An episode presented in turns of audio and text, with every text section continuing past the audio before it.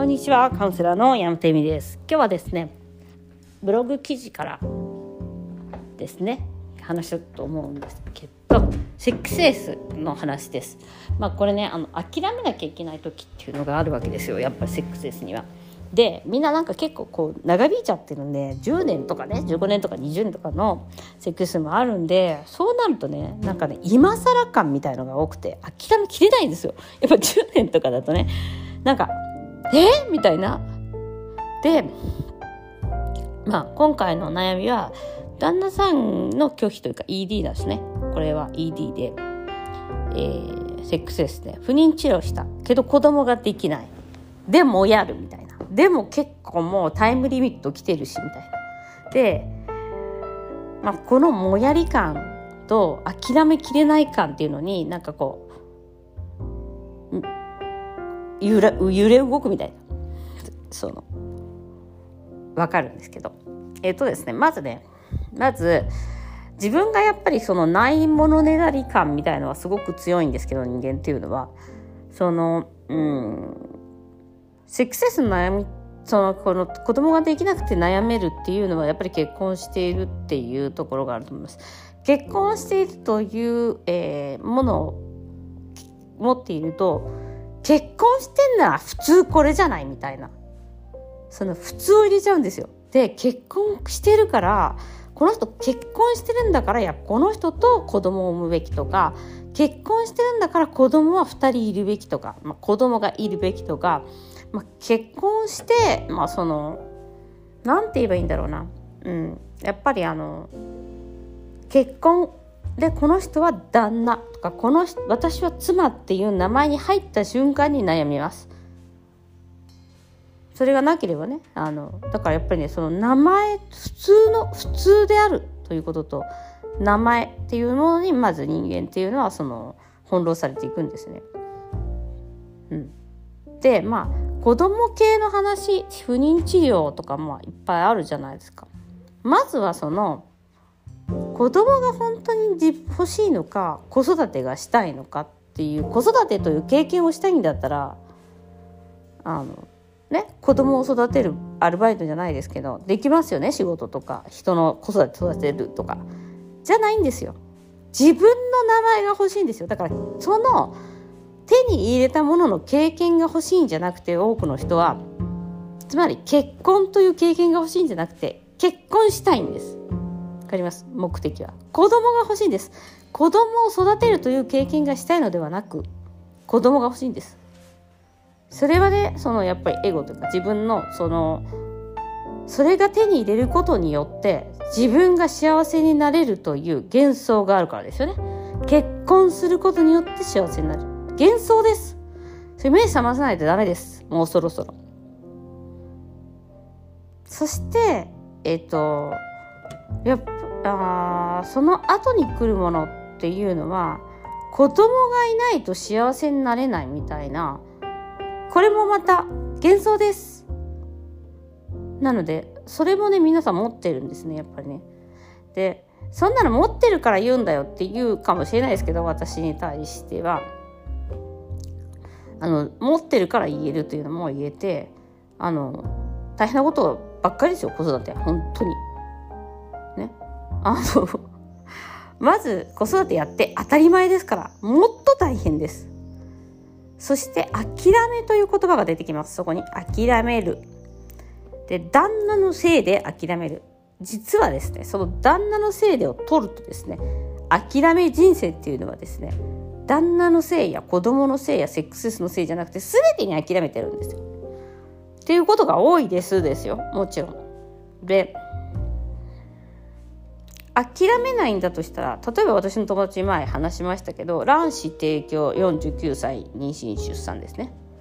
卵子提供してもらって、えーと、パートナーの精子をそのとその友達じゃないですけどその卵子を提供している方の体に入れて彼女がその卵子をもらってきてまた自分の体に入れると。わかります？だからそこまでして手に入れてる人もいるわけです。そうしてもいいわけです別に。でもまたここで出るんですよ。普通はみたいな。その自分の普通が苦しませているということなんですね。だから他のことでも諦めてることがあるんじゃないかということを細かく見ていく必要はあると思います。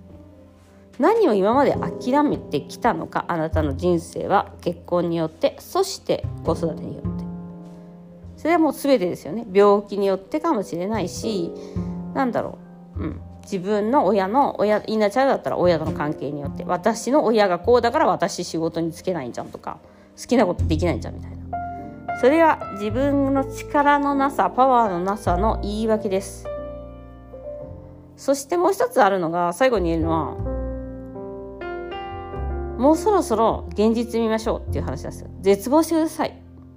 これはすごい辛い話だと思いますけど旦那さんとはセックスレス解消しない時どうすればいいですか？じゃなくて解消してないじゃないですか。で今まで生きてきたじゃないですか。だとしたらこのままずっと続くんだとしたらあなたどうしますか？っていうもう自分の選択でしかないです。そしてそこで絶望するしかないです。いやもしかしたらもしかしたら何か起こるかもしれないみたいのはもうそろそろやめた方がいいと思います。一度だから絶望する必要ありますよ。だってほら、それが病気であったりとか、まあその、いろんな意味でですよね。手に入らないものはあります。そしたら、じゃあそこで絶望したとこからどう始まるのかですよ。でね、みんな絶望しないんですよ。したくない。だって怖いもん。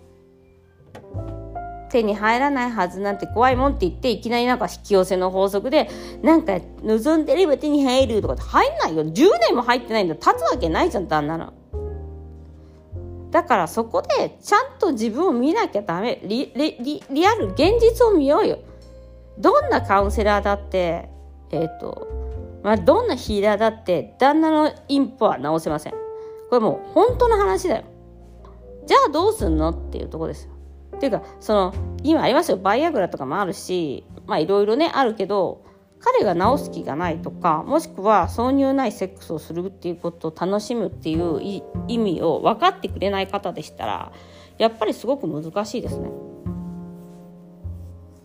そこでどうするかです。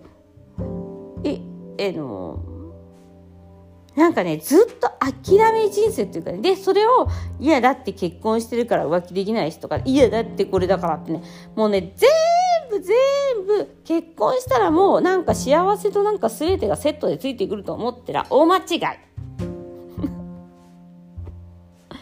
ということで今日はちょっとなんか厳しい言い方になりましたけどそれすごいよ本当によくわかるんですその絶望感っていうのは。でも一度絶望してちゃんと見ない限りはと難しいんですよね。前に進むのって実は。そこをずっとぐるぐる回っちゃうんです。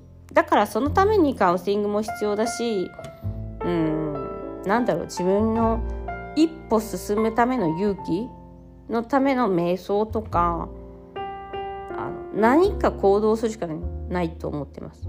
で私カウンセリングで例えば始めた時ってすごい宿題とか多いんですよ。じゃあこれもやってください。これもやってください。これもやってくださいって。ねでやった人はやっぱり変化していく。やれない人は変化しない。しかもそれを終わってからも続けてほしいんだと思います。そのやり方を。でだからねまだまだ手は残されてるんですよ。たくさんやることはいっぱいある。その問題に対して。ということで今日は ED セックセス不妊治療ダメだったらどうすんのっていう話をしました。ご視聴ありがとうございます。